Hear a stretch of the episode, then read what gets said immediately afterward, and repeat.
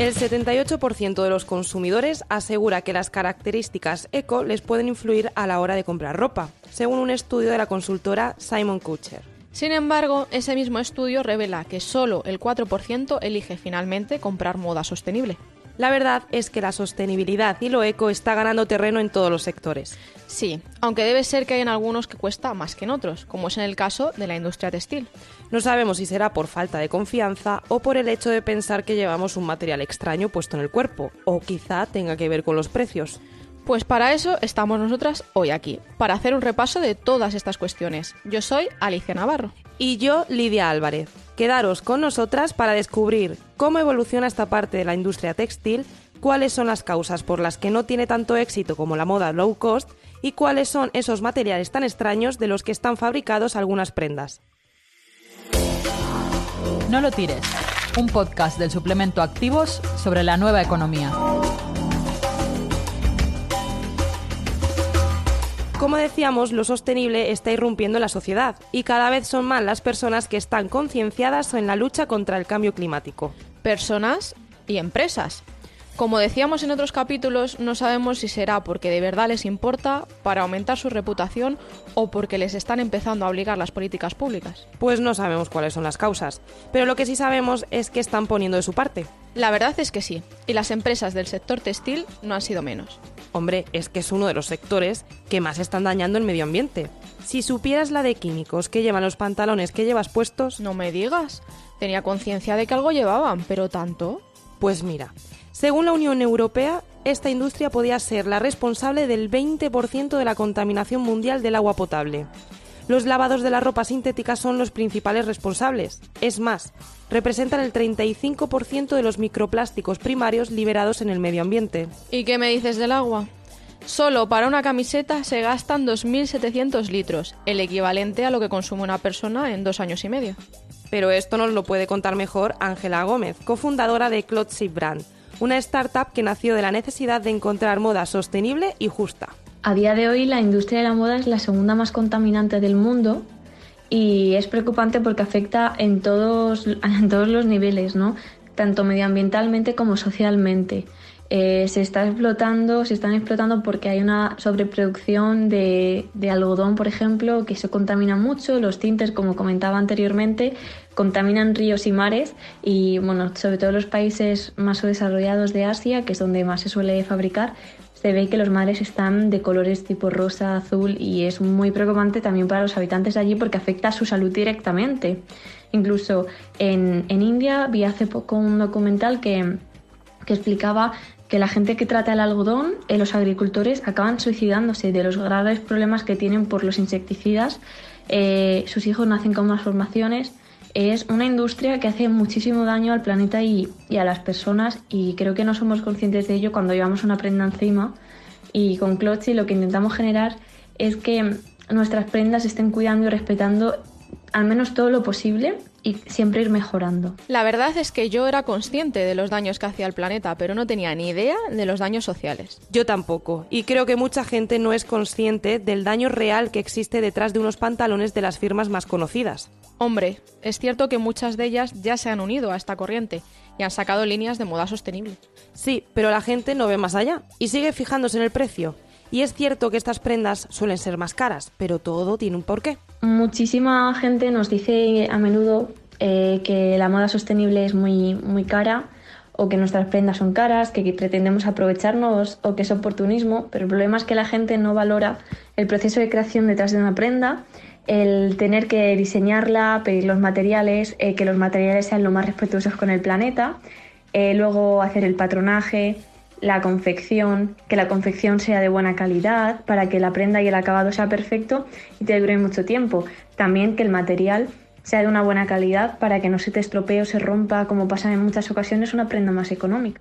Ángela nos ha contado la cantidad de trabajo que hay detrás de una prenda como las de su marca. Y la cantidad de tecnología porque para confeccionar una prenda como las suyas se reciclan materiales como el algodón y el poliéster, incluso reciclan el tinte. Sin duda alguna, eh, si no fuese por la tecnología, la moda sostenible y toda la innovación que existe alrededor de este sector, pues no, no avanzaría como está avanzando. Ahora mismo eh, hay, mm, hay tejidos que están hechos a partir de residuos de piña, de bambú, de mango, incluso con restos de, uvas de la vid, se están fabricando materiales muy innovadores y la tecnología pues eh, juega un papel clave.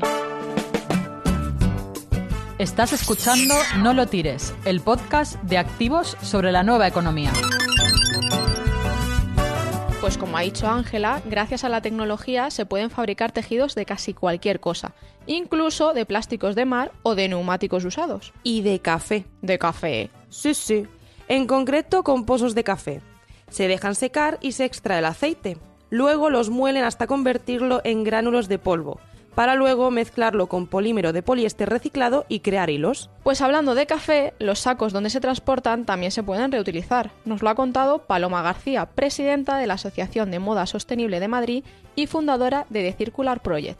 Tengo una colección entera de Silvia Calvo BCN que está haciendo eh, su ropa con sacos eh, de café un material que a priori solo tiene un uso, que es para transportar café y después acaba en el vertedero, eh, pues le estamos dando un nuevo uso y haciendo colecciones bellísimas.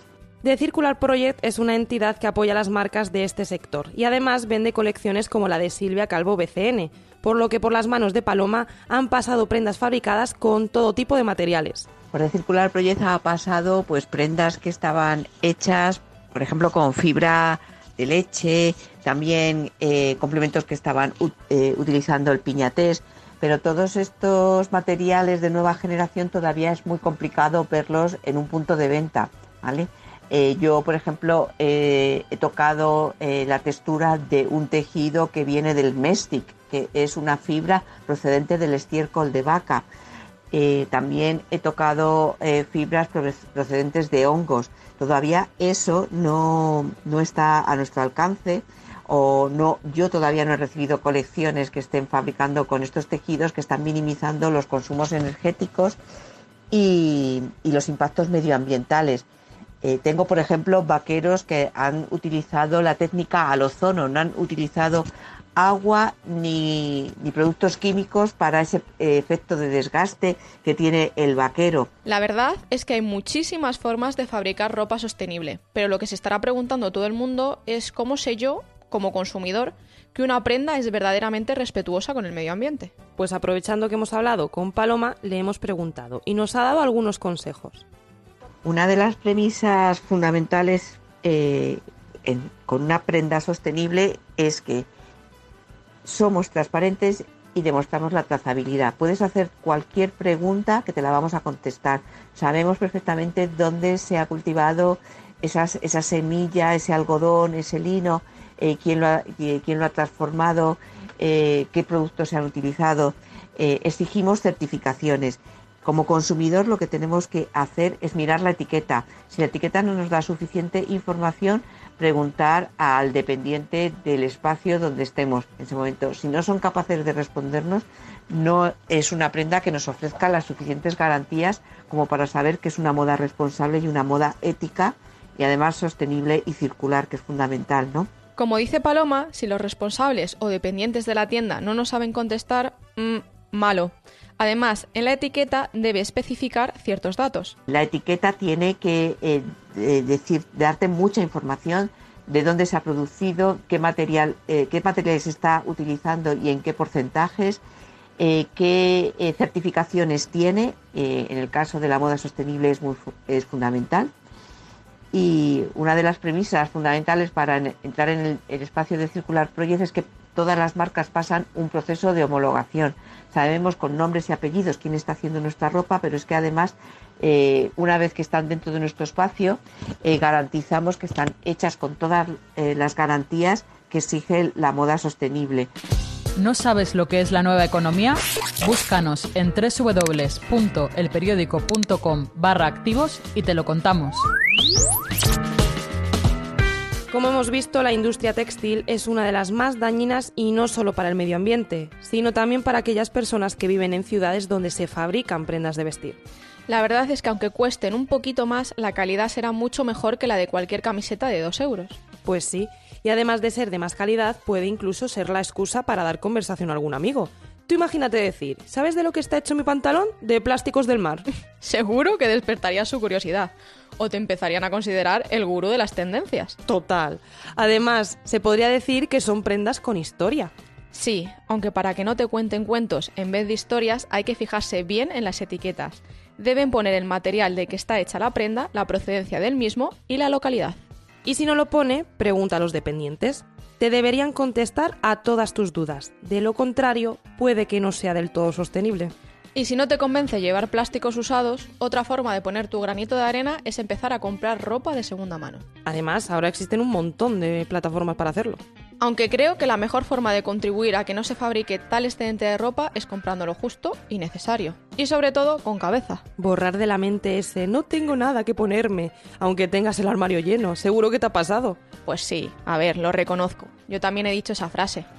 Pero sabiendo todo esto, creo que esta tarde me voy a poner a hacer limpieza y vender o donar pues todo lo que no use y quedarme con lo que necesito de verdad. Yo eso también lo debería hacer. Aunque de momento lo que voy es a despedirme de nuestros oyentes porque al final siempre les terminamos contando nuestras vidas. Ya, la verdad que siempre nos pasa lo mismo.